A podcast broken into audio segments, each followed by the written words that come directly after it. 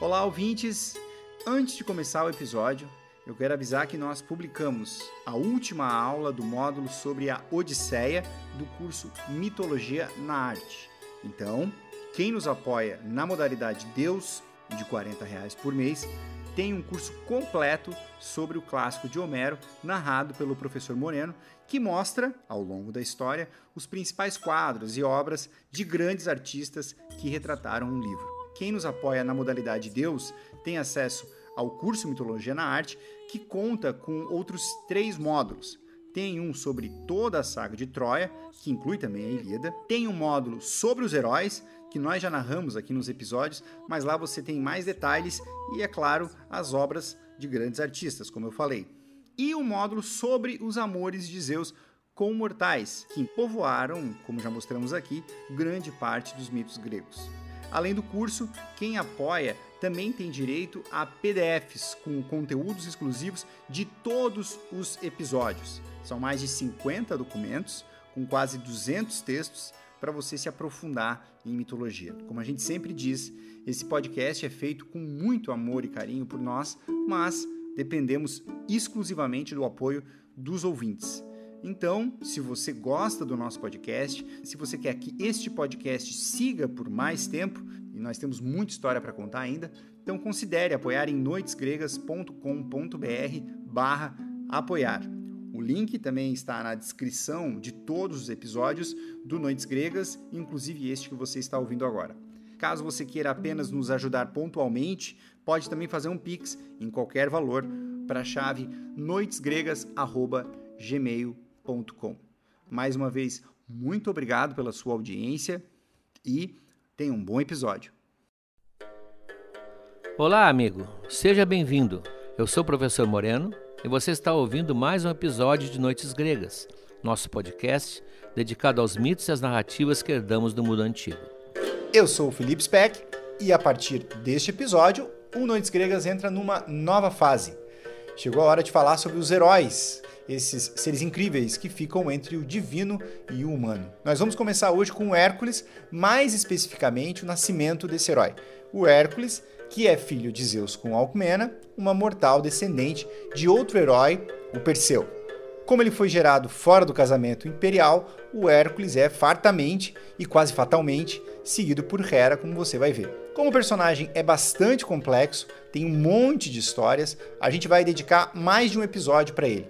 Quem é nosso apoiador da modalidade Deus já ouviu algumas das histórias que nós vamos contar aqui hoje. Lá no nosso site, o noitesgregas.com.br, no curso Mitologia na Arte, nós temos quatro aulas dedicadas apenas ao Hércules, o professor Moreno conta as histórias e os trabalhos desse herói e mostra como eles foram representados na pintura e na escultura clássica.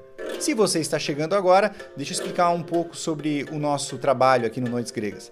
Além dos podcasts, que são de graça, lá no noitesgregas.com.br a gente também publica conteúdos exclusivos para quem quer se aprofundar ainda mais na mitologia. A cada novo episódio, nós preparamos um PDF exclusivo com vários textos extras e, além desses conteúdos exclusivos, os apoiadores da modalidade Deus têm acesso ao curso Mitologia na Arte. Esse curso é dividido em módulos e em cada módulo nós tratamos de um assunto específico. No primeiro módulo, nós apresentamos os oito amores de Zeus com mortais.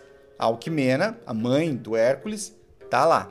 No segundo módulo, nós contamos a história dos cinco maiores heróis da mitologia. Além do Hércules, nós falamos do Belerofonte, aquele que matou a terrível Quimera, falamos do Perseu, grande Perseu, que cortou a cabeça da Medusa, o Teseu, que liquidou com o Minotauro, uma galera sangrenta, né? E o Jazão, líder dos Argonautas. E desde abril, a gente está publicando quinzenalmente as aulas do terceiro módulo, que é sobre a saga de Troia. A última aula sobre a Helena de Troia já está lá disponível. Quem apoia também recebe o número do WhatsApp para enviar dúvidas sobre os assuntos que nós tratamos aqui no podcast. As perguntas que são enviadas em áudio são respondidas na hora do oráculo, que são aquelas publicações que fazemos entre um episódio e outro. Todo esse material, todo esse nosso esforço é uma retribuição aos que nos apoiam. O apoio que tem sido essencial para seguirmos com o Noites Gregas. Você pode fazer doações também. Aos que fazem doações que liberam acesso por 12 meses ou mais, nós também mandamos o livro Troia do professor Moreno. Sem mais delongas, finalmente vamos conhecer o Hércules e eu volto lá no final para falar sobre os materiais exclusivos. Bom episódio!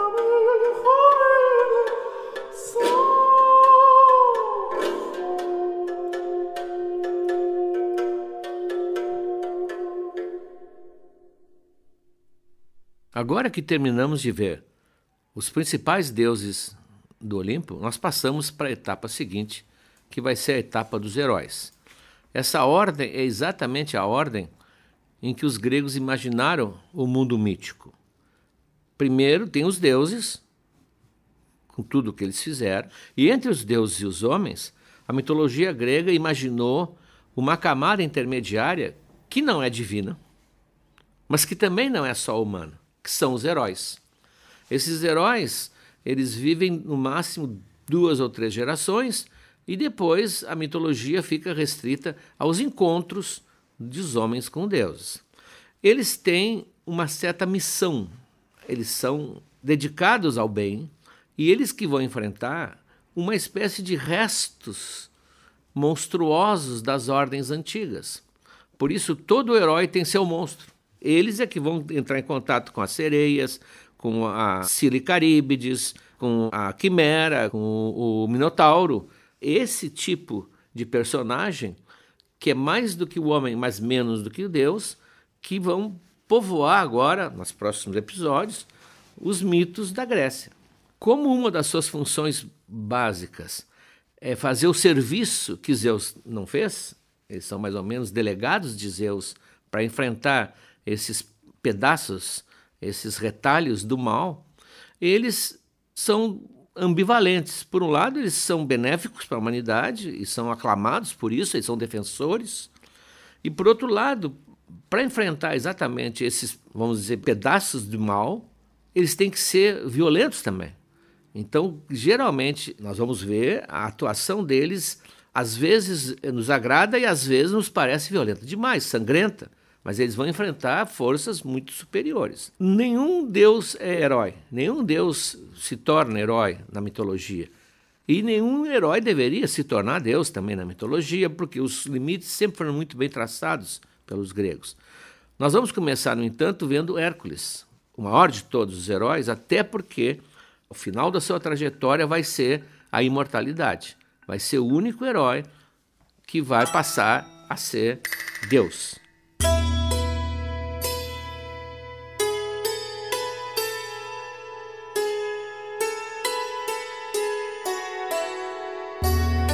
Ele aparece em tantos mitos que vários estudiosos chegam a achar que ele é a reunião de vários personagens parecidos, que haveria vários Hércules, heróis locais, e que depois foram atribuindo as aventuras a um só.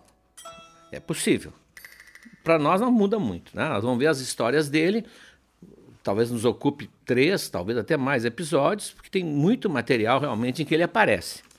Ele, é, à primeira vista, é simplesmente um brutamontes, mas nós vamos ver que ele é um herói multifacetado, inclusive admirado pelos filósofos, pelos poetas também, ao mesmo tempo símbolo da força bruta, aparecendo como imagem de quase todas as academias de fisiculturismo do passado. Ele reúne um monte de facetas que o tornam um herói extremamente complexo. Aparentemente ele é mais um forçudo, fortão, de coração mole, que aparece em quase todas as mitologias. Quase todos os povos têm esse tipo de herói admirável, mas meio bronco. O próprio Monteiro Lobato coloca um Hércules um pouco bronco. Ele é muito mais do que isso. Mas vamos ver, pouco a pouco, como ele se desenvolveu e por todas as fases que ele passou.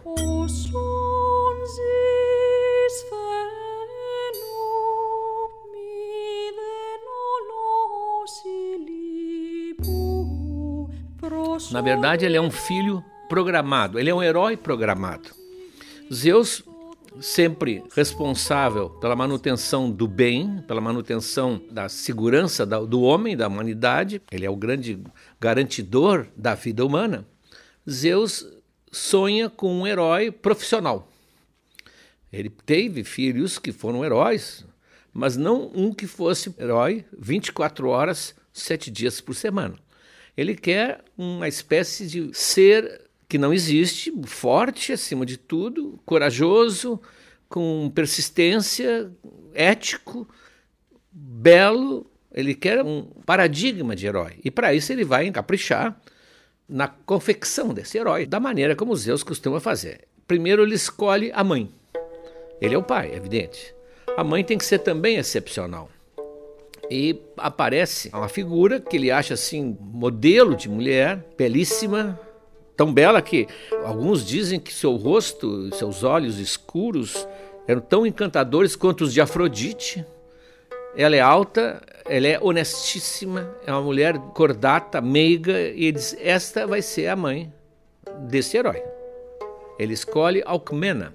Alcmena é filha do rei de Micenas, portanto, está dentro do poder estabelecido da época, e de nobre estirpe, e que não sabe que vai ser mãe desse herói. Esse é o problema. Alcmena está casada. E aqui começa a história de Hércules.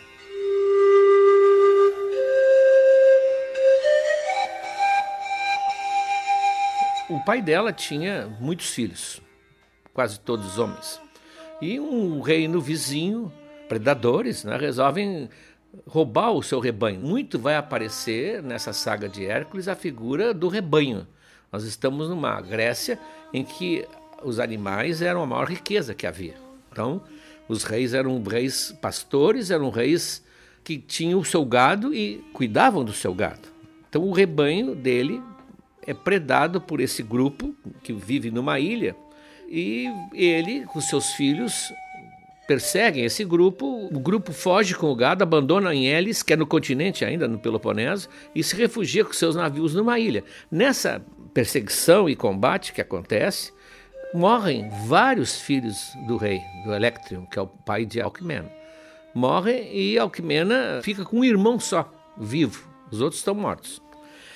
A figura que aparece providencial para esse rei, que foi destituído dos seus filhos, que seria a força de combate que ele tinha, essa figura providencial é anfitrião. Anfitrião é um general, um homem valoroso, que tem verdadeira paixão para Alquimeno. Uma verdadeira paixão para Alquimeno. E ele sente que eis uma possibilidade dele se aproximar do rei e talvez conseguir a mão de Alquimena. Ele, a primeira coisa que ele faz, ele vai até Elis, lá onde está o gado, e recupera o gado de Electron. E ao recuperar o gado de Electron, ele sinaliza para o rei que ele é um sujeito capaz de ajudá-lo, forte, corajoso, confiável, honesto, que impressiona muito bem ah, o seu futuro sogro. O Electron resolve fazer uma expedição, porque ele tem que vingar os seus filhos mortos. Mesmo com o gado tendo voltado, ele tem que fazer uma expedição para mostrar para aquele inimigo que o Micenas não pode ser desrespeitado assim, e ele vai ter que pagar pela morte dos jovens. O Electron prepara uma expedição, mas antes resolve deixar as coisas arrumadas. Então ele quer confiar na sua ausência no anfitrião. E para melhor confiar nele, ele casa o anfitrião com o Alquimeno. Exatamente o que o anfitrião queria. Com uma cláusula que enquanto ele estiver ausente, o casamento não poderá ser consumado. O casamento não poderá ser consumado. E o anfitrião aceita perfeitamente o arranjo, porque ele vai se tornar o braço direito, ele espera se tornar o braço direito do seu sogro. No entanto, antes da partida, antes dessa expedição, antes que o rei parta, eles estão reunindo o gado e acontece uma cena bizarra: uma vaca ataca, uma vaca enlouquece, ataca o anfitrião que as vacas geralmente não atacam, né? mas uma vaca ataca o anfitrião e ele se defende, joga uma espécie de porrete que ele usa, e o porrete bate na testa do animal, dá um rebote e vai acertar o sogro e mata o sogro. Uma tragédia assim, antes da, da expedição, ele acaba de se tornar o assassino, totalmente involuntário, é claro, totalmente involuntário, do seu sogro, com o qual ele estava começando um excelente relacionamento. O irmão do sogro, diz que isso foi proposital. Claro que ele tem planos de assumir o poder. Diz que isso foi proposital e que o anfitrião deve ser banido, exilado para algum outro reino. Eles vão para Tebas e, e Alquimena vai junto. É evidente, acabou com ele. Mas ela mantém fiel essa cláusula. Não vamos entregar a ti enquanto não vingares meus irmãos, meus irmãos que estão esperando a reparação que meu pai queria. E o anfitrião, evidentemente, vai atrás e diz: Não, eu vou fazer isso, eu vou trazer o troféu que vai mostrar que eu fiz o que o teu pai queria e o que tu queres que eu faça. Essa atitude da Alquimena e esse, esse rigor em exigir o cumprimento da promessa feita ao seu pai, talvez tenha sido a primeira coisa que atraiu a atenção de Zeus. Porque sempre imagina Zeus lá em cima, né, no Olimpo, acima das montanhas, fica no éter, né, lá em cima. Imaginamos o Zeus com aquele olhar que ele tem penetrante, sempre examinando aqui na Terra o, o que ele considera, perdão da palavra, o plantel feminino. Sempre as belezas atraem a sua atenção, mas isso atraiu a sua atenção, uma atenção de quem já estava em busca de uma mãe para o seu filho, esse filho especial. Muitos acham que aí Zeus começa a olhar, é uma mulher digna, uma mulher de princípios, afora de ser belíssima. Alquimena então fica esperando em Tebas, irredutível, que anfitrião volte da sua expedição. Ela também quer consumar o casamento. Ela não casou, forçada. O anfitrião é um homem que qualquer mulher quereria casar. Ela está fazendo isso por princípio exatamente rigoroso. E lá longe, então, o anfitrião luta com aquela esperança de um dia voltar, poder voltar e poder finalmente ter Alquimena entre os braços. E assim vai se aumentando a tensão que o casal tem para se encontrar finalmente. E ela sonhando que ele seja vitorioso e que possa voltar, e ele mais ainda sonhando, e isso vai aumentando, digamos assim, a tensão erótica no pensamento deles. É um casal que pensa um no outro o tempo todo, desejando o dia que estarem juntos. Nesse momento, Zeus aperta o botão. Ah, é aqui que eu vou entrar. Ele é um estrategista. É um estrategista. Ele sabe que ela é uma mulher honesta. Jamais o Zeus vai conseguir seduzi-la, como ele seduzia muitas vezes as ninfas jovens, inexperientes. Ele sabe disso. Então, a única maneira que ele vê de poder ter acesso à cama de Alcmena, que ainda é virgem, é aparecendo como o anfitrião. Então é um plano perfeito. O anfitrião vence lá, ele está acompanhando, Zeus tem o seu, ah, o seu painel de controle, está acompanhando. O anfitrião vence o inimigo, vai voltar triunfante, mas vai levar alguns dias para chegar. Então, dois dias mais ou menos antes dele chegar, ele está se aproximando de Tebas, Zeus aparece como anfitrião e traz junto Hermes, que é o seu lugar-tenente, seu escudeiro. O Hermes vem disfarçado do criado do anfitrião, o sósia, sem o qual, aliás, ele não teria voltado. A Alquimena desconfiaria. Então ele assume a identidade perfeita do marido. Até um cínico autor comentou: Alquimena é a única mulher que pode se dizer que vai trair o marido com ele próprio. É o que vai acontecer. Um pequeno parêntese etimológico. Por causa do nome do anfitrião é que nós temos a palavra anfitrião. É o que recebe na sua casa. É o anfitrião. E por causa do, do criado, o sósia, como ele o Hermes fica igual a ele, inclusive tem, tem certas peças em que um e outro se encontram, quer dizer, o, o sósia se encontra consigo mesmo, por causa disso ganhamos a palavra sósia também. Então, quando a gente usa anfitrião ou sósia, que são palavras bem conhecidas, nós estamos usando vocábulos ligados a personagens da mitologia. Então chega anfitrião barra Zeus, né, ou Zeus barra anfitrião, chega em casa triunfante. Querida, voltei. E voltei vitorioso. E começa a contar, porque ele sabe tudo que aconteceu. Aí começa a contar tudo. Ah, o que, o que houve, a sua vitória, o que aconteceu. Inclusive, ele traz, porque o Zeus mandou Hermes buscar, a taça onde o rei inimigo bebia. Está aqui a taça do inimigo, ah, o troféu e tal. Bom, evidentemente, a Alquimena relaxa finalmente, não? O, o pai foi vingado, os irmãos estão vingados, ela está com o seu marido ali, com uma lua de mel retardada de, de um mês ou dois meses. Então é o momento de recebê-lo no leito. Claro que o Zeus monta o cenário. Ah, ele manda o Hermes falar com o Sol, com a Aurora e com a Lua. Os três personagens que nós vimos já no outro episódio: Hélio, a Eos, que é a Aurora, e a Selene. Para que eles né, deixem uma noite que dure três dias.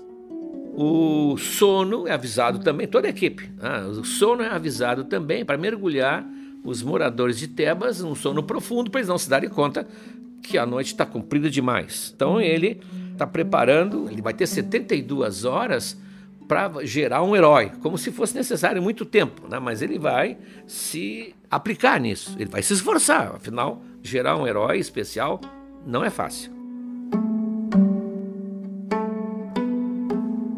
Terminado esse longo dia, os Zeus e o Hermes somem porque está chegando o anfitrião verdadeiro. O anfitrião chega verdadeiro, querida, voltei. E a Alquimena acha estranhíssimo. Ah, e olha, eu fiz isso, eu fiz aquilo, começa a contar as façanhas, e a Alquimena, posso imaginar a impaciência dela, já me contou isso ontem, mas fica meio confusa, não sabe muito bem o que, que o marido está fazendo, só está achando estranhíssimo que ele está ainda um pouco frio. Tudo que eles passaram a noite anterior, ah, não tem nem aquele olhar terno, o casal que se encontrou, o casal que fez amor durante um longo tempo, mal sabe ela que foram 72 horas, e ele completamente assim, como se nada tivesse acontecido.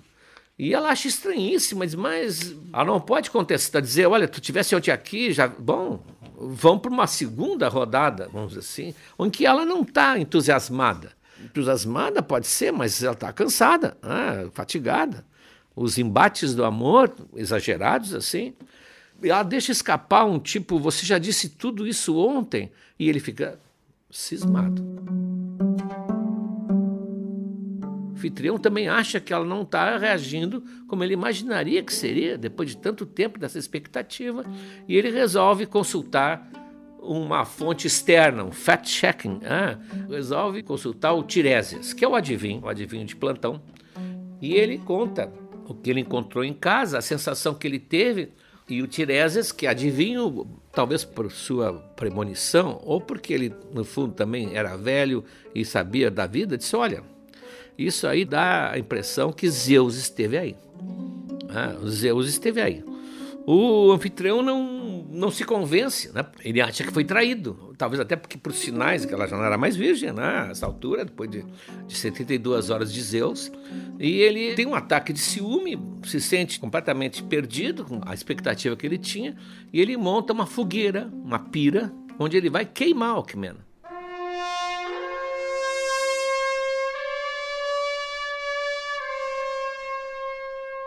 Alquimena não sabe o que dizer. Ela, o marido teve na véspera, agora está ele hoje furioso, querendo queimá-la. Ela não tem noção que é Zeus. Isso no mito normal. Escritores mais tarde passaram a, a sugerir que talvez ela soubesse. Até a diferença no leito, na véspera, com Zeus e com anfitrião, ela tem que ter notado muita diferença. Então ela está meio perplexa e colocada na pira, vão acender a pira, ela vai morrer queimada quando vem uma chuva grande, um trovão que sacode o chão e o anfitrião entende. Zeus esteve ali. Zeus está mandando um recado. Não mexa com Alquimeno. Um autor latino, Plauto, fez uma peça chamada Anfitrião. Depois nós vamos comentar. Isso produziu dezenas de anfitriões, dezenas de peças, porque é uma cena clássica, é uma situação clássica.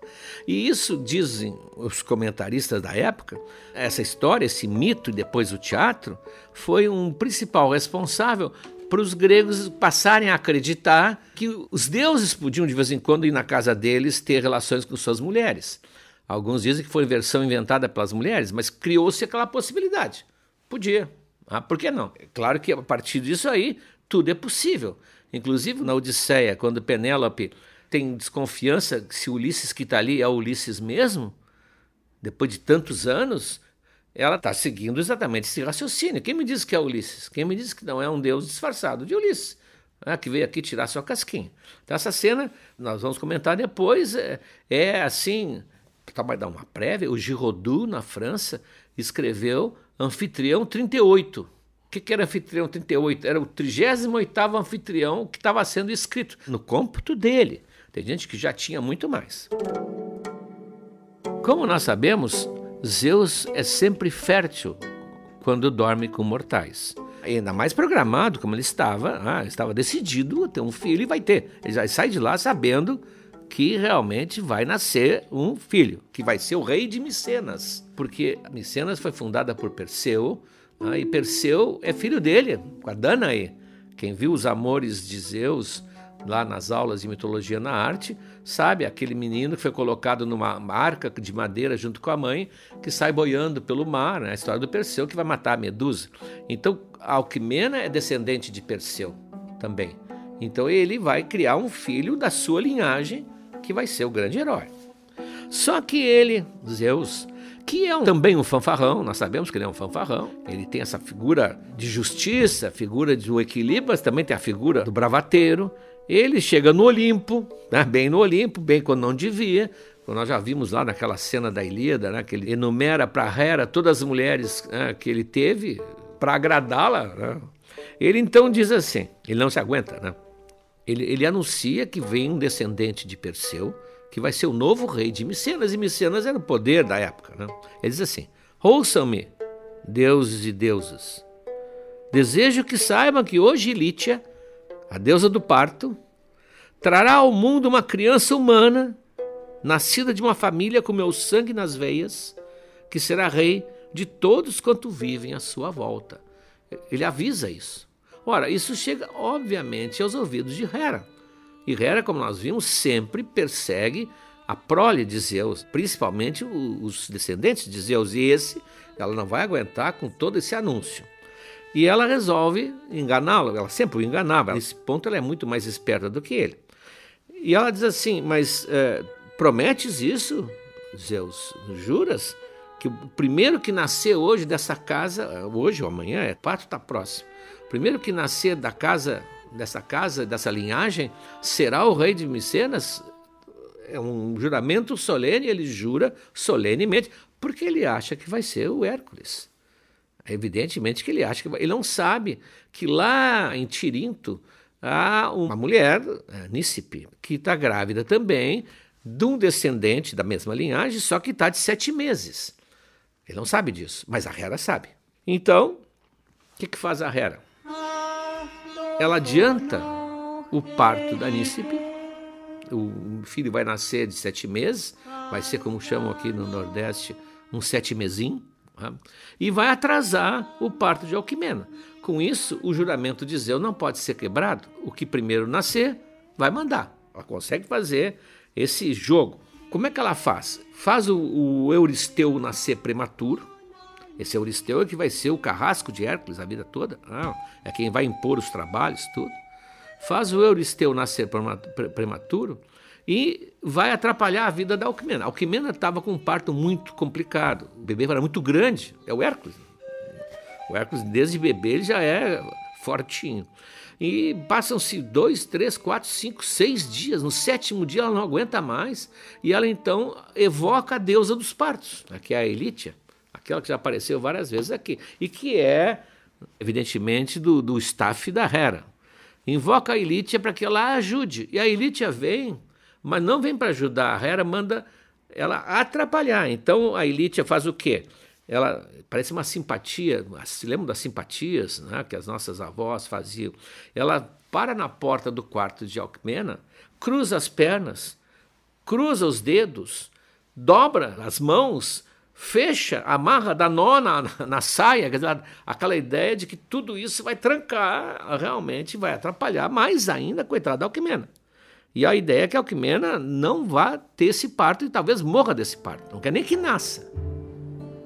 Mas uma amiga, chamam alguns de galantes, outros de galintes. Galintes acho melhor. Galintes, que é uma amiga, para o Ovídio é uma escrava, na narração do Ovídio, para os outros é, é uma amiga de infância, se dá conta.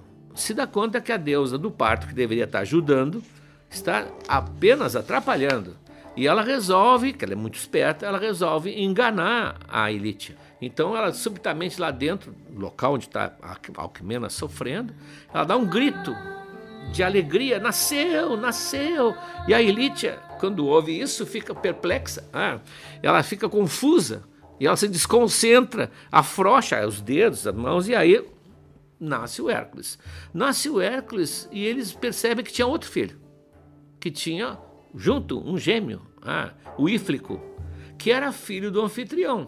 Aquela noite dela longa com Zeus fez ela ficar grávida do Hércules e a noite dela com o anfitrião fez ela ficar grávida do Íflico. Parêntese.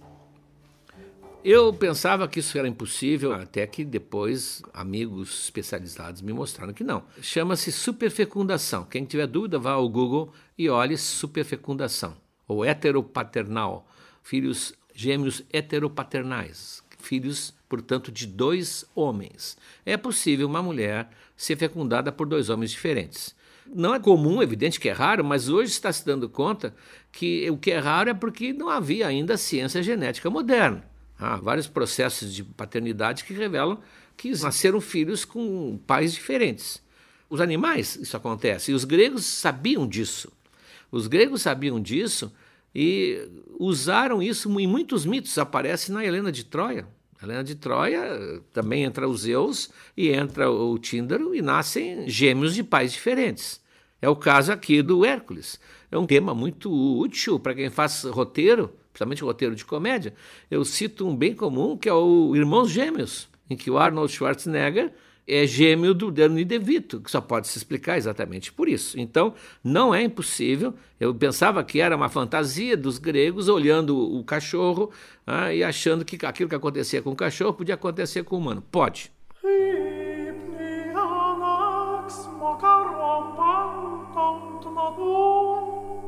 Então, temos dois gêmeos completamente diferentes.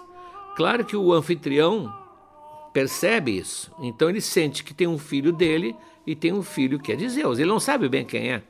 Não sei se olhando para eles não daria para distinguir. Ah, olhando o Schwarzenegger e olhando o Danny DeVito, não sei se daria para descobrir qual era o filho de Zeus. Mas, ah, de qualquer forma, ah, nascem esses gêmeos disparelhíssimos, disparelhos. Ah, um já é corajoso desde pequenininho, o outro é um nenê, coitadinho, o tenro nenê que chora para qualquer coisa, chora no banhinho, é como se diz.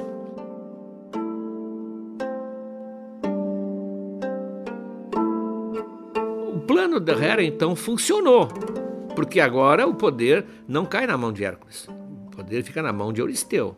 E aí ela faz o mesmo erro de Zeus. Ela vai ao Olimpo, vitoriosa, poderosa, e diz: Ah, eu fiz isso, fiz aquilo, ah, consegui ah, também. É um jogo de vaidades dos dois, né? eles têm uma competição clara, sim. Talvez isso que os mantenha como um casal. Ela diz: consegui a minha astúcia comigo, ninguém pode, ah, eu sou mais eu, aquela coisa toda. Aí o Zeus fica furioso.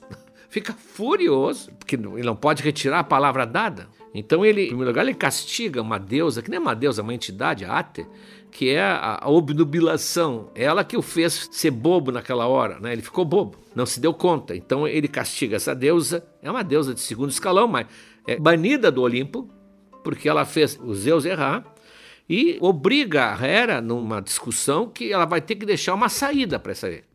E a saída vai ser se ela vai ter que prometer que se o Hércules realizar 12 trabalhos difíceis, ele, ao cabo desses 12, voltará a ser o que ele pretendia que fosse e vai ser talvez imortal. Como a Hera é que vai determinar nos bastidores esses trabalhos, que vão ser enunciados pela voz do Euristeu, mas pela cabeça da Hera, e a Hera é muito astuciosa, ela não tem problemas em prometer, porque ela sabe que vai criar 12 tarefas das quais esse jovem não vai escapar vivo.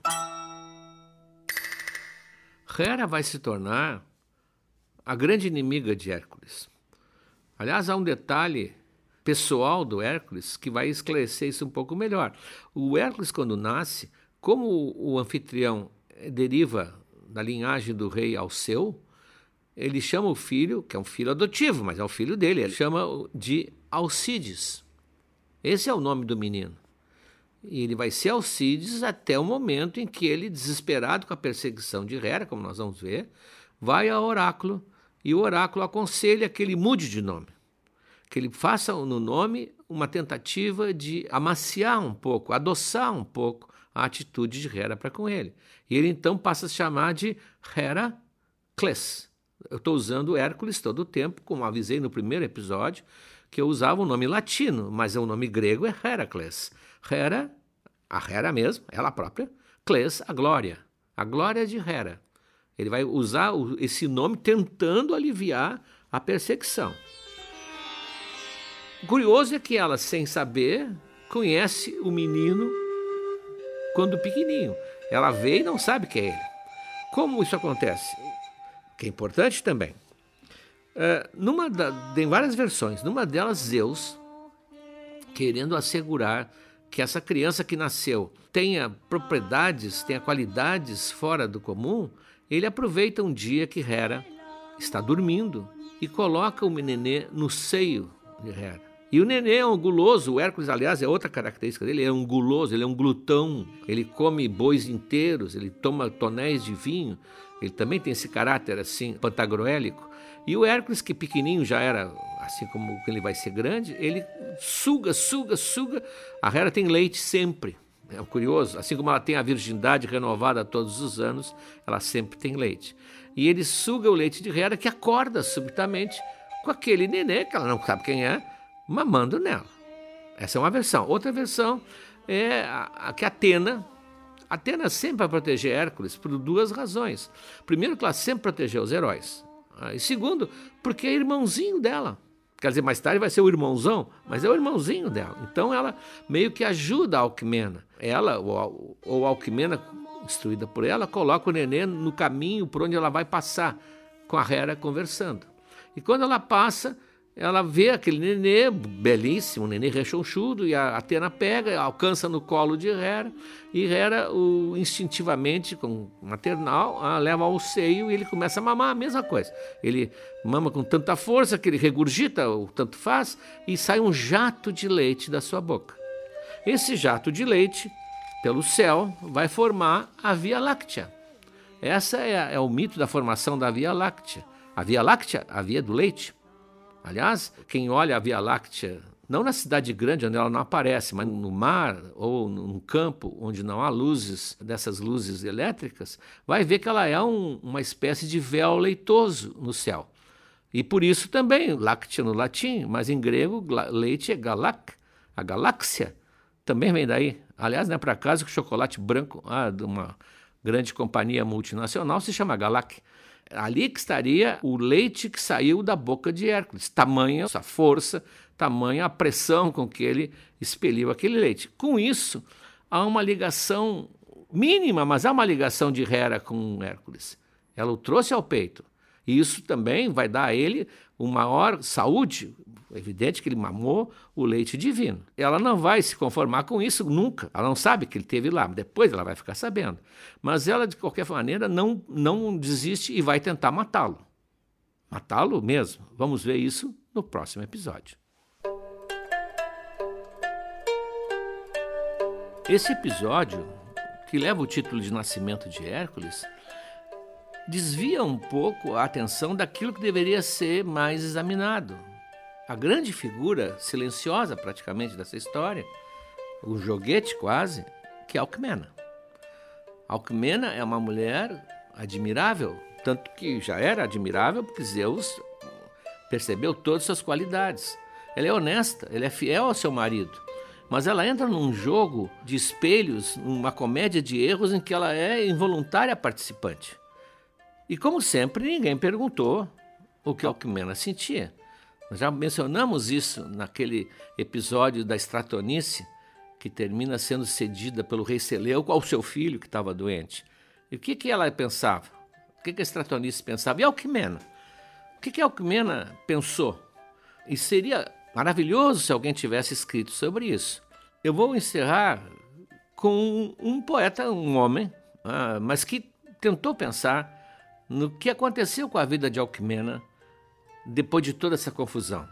Claro que ela, ela vai ser mãe de Hércules, Hércules vai sempre apoiá-la, ela vai ficar viúva, ah, ah, anfitrião nunca mais vai tocar nela, talvez com medo de comparação, com medo, o de que Zeus quisesse ah, voltar e ser exclusivo, e vai terminar casando com um dos juízes do mundo dos mortos, Radamantes. Ah, então ela tem uma vida, até o final ela vai ser honrada, digamos, pela mitologia. Mas o Yanni Ritsus, que é um, um poeta moderno grego, escreve um pequeno poema que eu vou ler para nós pensarmos na Alquimena. Ela, que naquela noite dormiu com Deus sem o saber, só o seu cheiro de macho e o seu peito largo e peludo, quase o mesmo do marido, e, no entanto, tão diferente, levou a suspeitar de alguma coisa. Ela ia agora ter de deitar com um simples homem? E o que importava agora os presentes de anfitrião? Ou mesmo os doze trabalhos que tornariam seu filho imortal e a ela também, por consequência?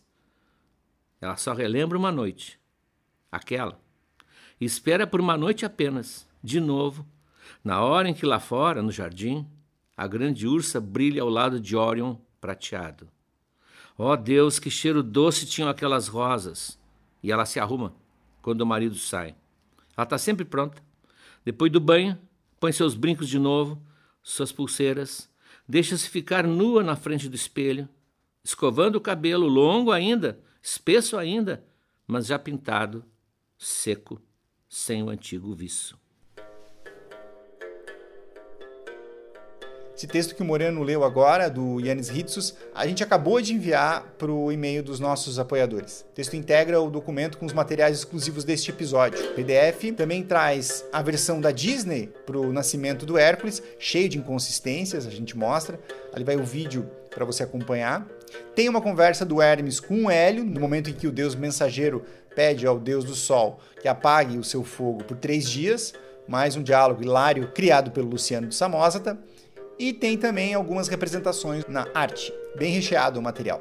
A gente fica por aqui, voltamos na semana que vem com mais uma Hora do Oráculo e no próximo episódio sobre o Hércules nós começaremos a ver os trabalhos deste herói. Até logo!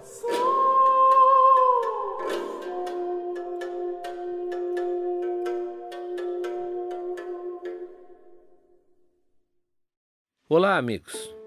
Chegamos agora ao terceiro ano do Noites Gregas. Já contamos muitas histórias, mas tem muito mais pela frente. Tem toda a Ilíada, a Odisseia, as Metamorfoses de Ovid e muitas outras coisas. Mas para que a gente consiga seguir em 2023, para produzir esse podcast que nos dá muito prazer, mas também muito trabalho, nós precisamos do apoio de vocês. Acesse noitesgregas.com.br barra apoiar, o link está na descrição desse episódio, e veja como você pode ajudar. Um abraço.